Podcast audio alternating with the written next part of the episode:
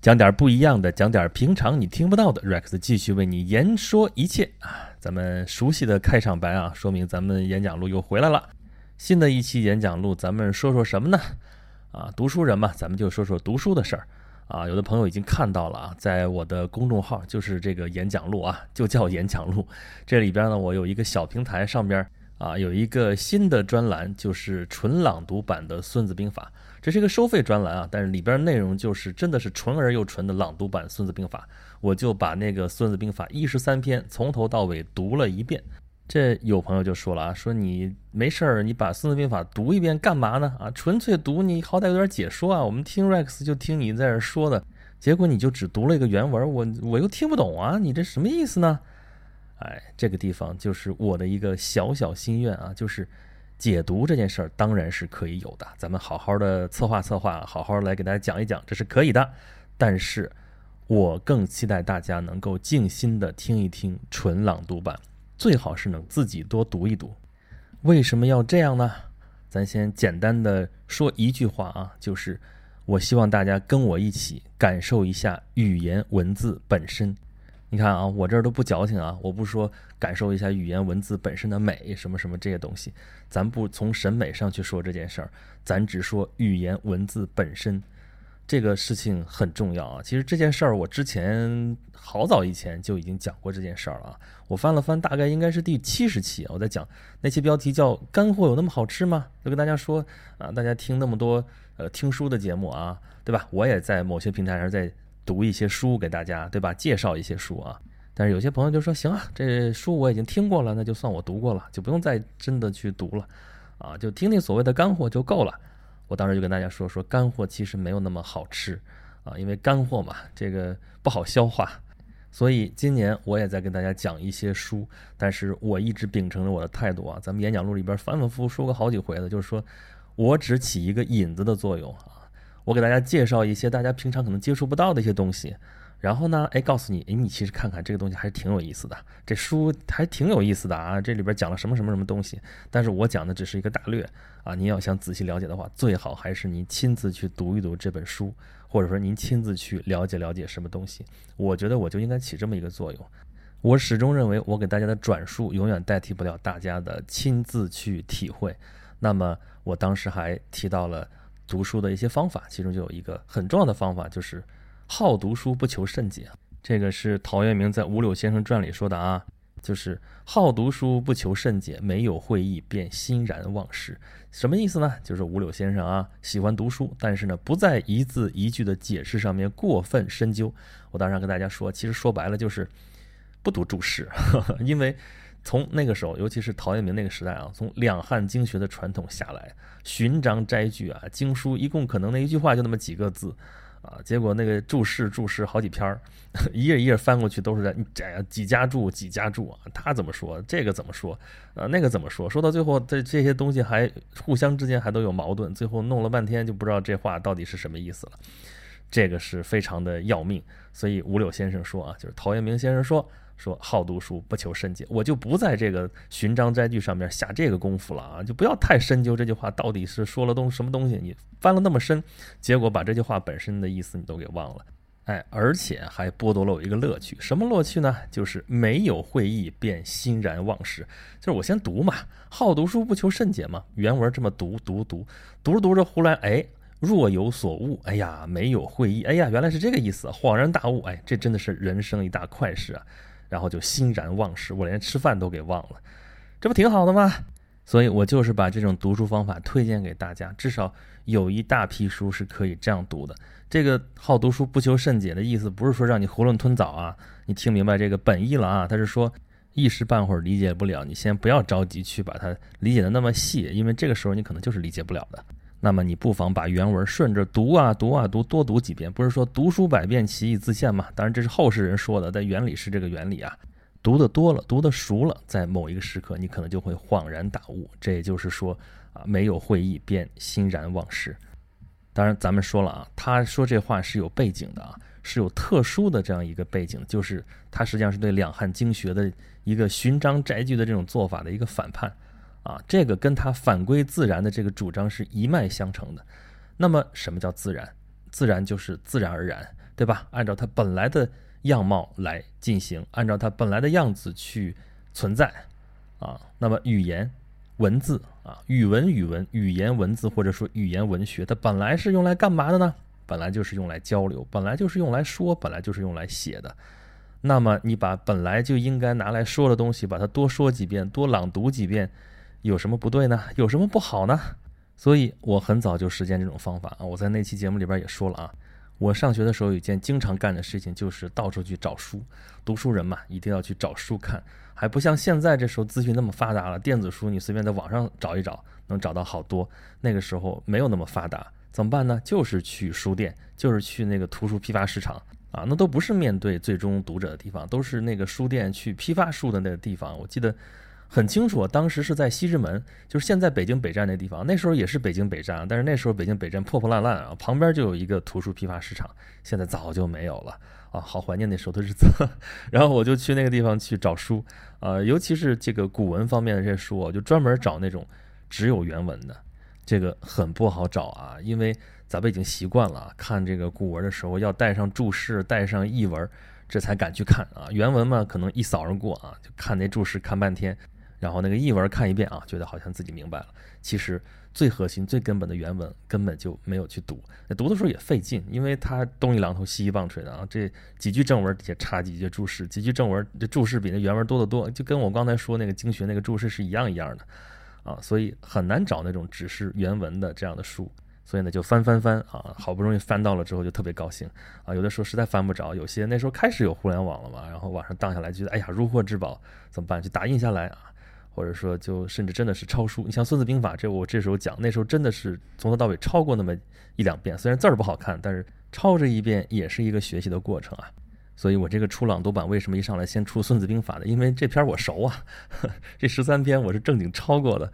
啊，我说这些不是为了我显摆啊，或者怎么怎么样啊，我是用我的亲身经历在跟大家说我的切身的体会，就是读书百遍，其义自现，这话真的是真的啊，这就是一个所谓的语感，因为你学的就是语文、语文、语言、文字、语言文学，你学一门语言，应该学会它本身的思维方式，而不是用另外一种语言，或者是用另外的一些东西来作为拐杖。啊，这拐杖就算有用的话，也是暂时的，你迟早要把这拐杖扔掉的啊！你至少不能永远使用这个拐杖。什么叫语感啊？你比如说，咱们上学的时候都做过这样的题啊，非常简单：中国队大胜美国队，中国队大败美国队。问这两句话里边到底是谁胜了，谁败了？答案我们都知道啊。这话不管怎么说，不管你是大胜还是大败。最后的胜者都是中国队，这话你哪儿说理去啊？这语言你靠语法，你靠逻辑，你去说去吧。你怎么去掌握它，对吧？这靠的是什么？靠的就是语境，靠的就是语感啊！这当时我记得我们中学语文老师跟我们开玩笑说，中国人不吃亏啊，所以甭管是大胜还是大败，都是我们中国队胜了啊。还有呢，说中国人心比较善良啊，比方说说一个什么什么东西差点掉下来和差点没掉下来。嗯，都是没掉下来，因为我们不希望它掉下来，所以说心比较善良。我，所以这事儿真的是你说很多这种话呀，真的尤其是口语，真的是完全不讲逻辑的，甚至根本就不讲道理的啊。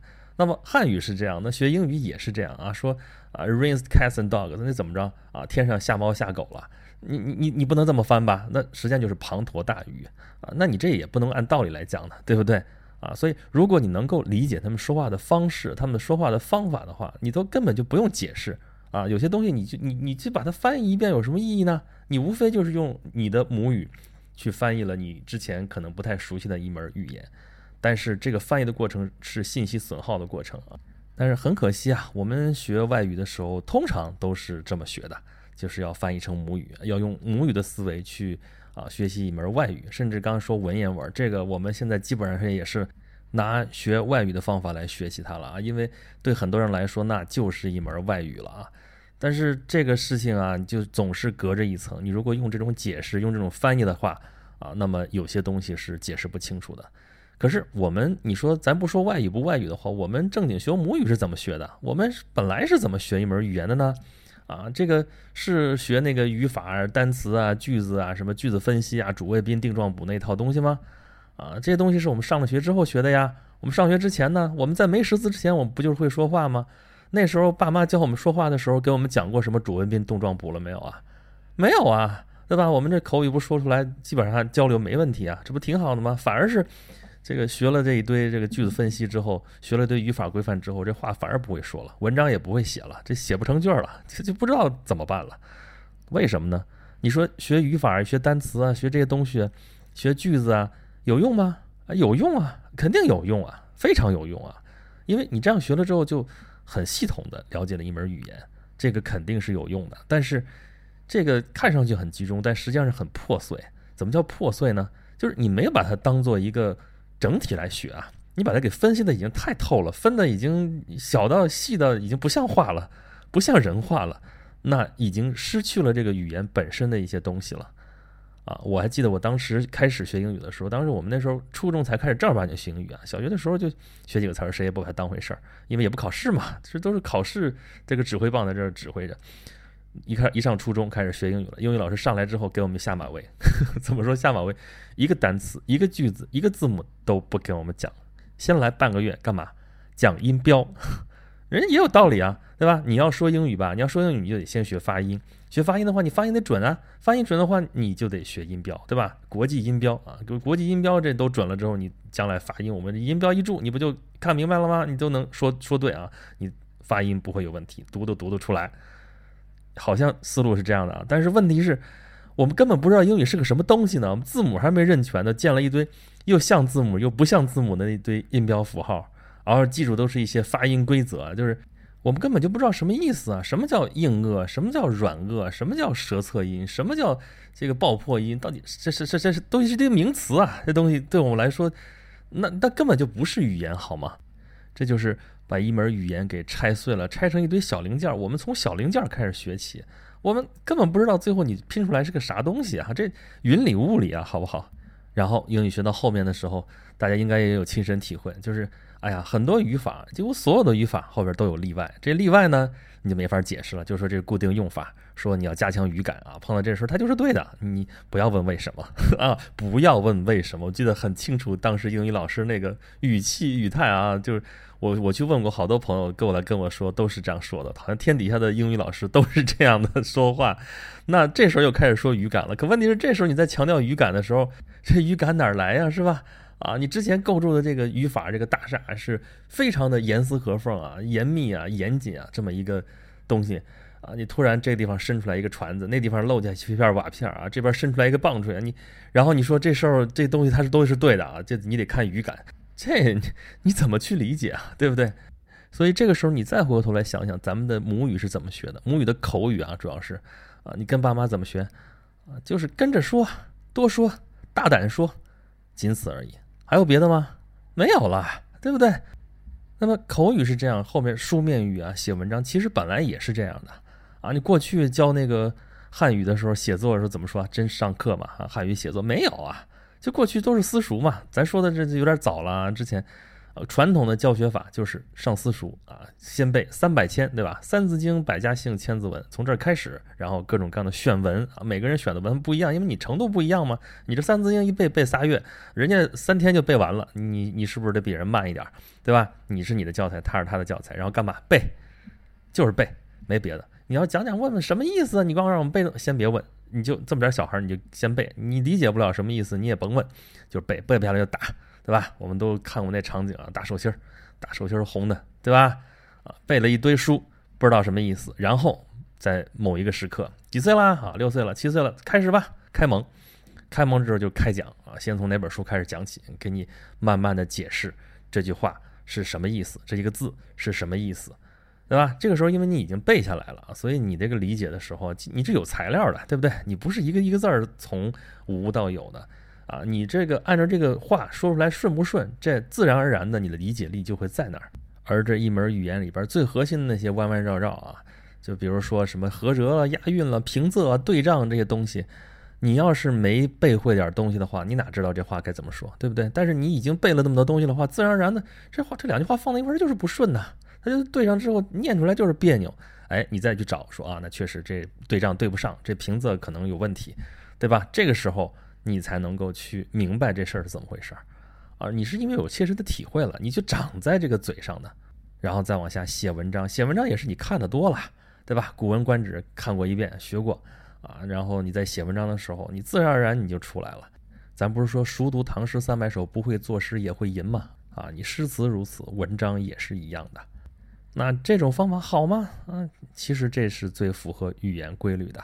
但是呢，这里边有很多的毛病啊，比如说你小的时候怎么能背不下来打手心呢？虐待，这肯定是不人道的，不行，被我们扬弃了，对吧？然后你这你也不讲方式方法，就说你背读，然后你这图书百卷齐字，不科学啊，对不对？咱得科学一点。所以从近代西方教育兴起之后啊，新学堂来了之后，说这套就不行了，吃不开了啊，这私塾讲的这套东西啊不灵。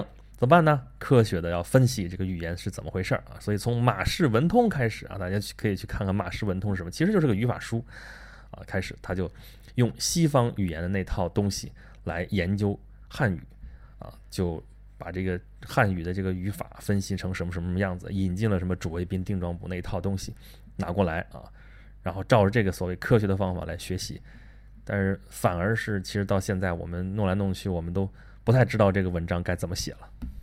啊，说到底就是因为这个汉语的规律啊，跟西洋语文本来就很不一样，这属于生搬硬套、削足适履啊，弄了一个四不像。你说管不管用嘛？对于这个语言普及来说，应该来说是有一定的用处的。但是你往深了去说啊，这个语言本身的这个逻辑、本身的这个规律啊，还是真的是框不进去啊。啊，当然说了这么多，也不是说叫我们这个。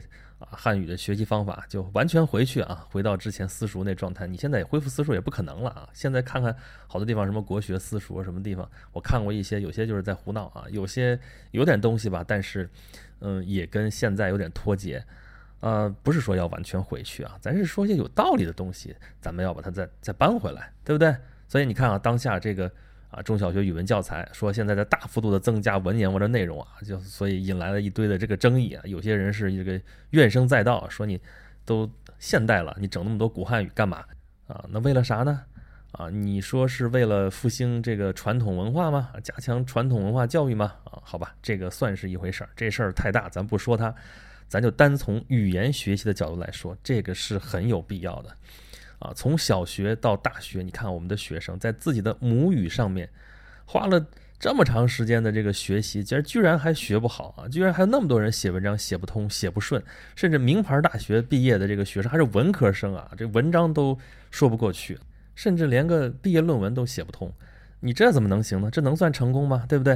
啊，那怎么来提高呢？你是靠减少文言文，然后再多练一堆什么记叙文啊、议论文、说明文、格式文本啊这些套路吗？你这不就还是一堆八股吗？对吧？八股不就是说是套路吗？对吧？那套路其实还是挺有技术含量的。那我们现在一般人写不来。那你这些套路你都学会了之后，你这文章就会写了吗？啊，这可能不能解决实际的问题。那怎么办？还是要从语文本身来说。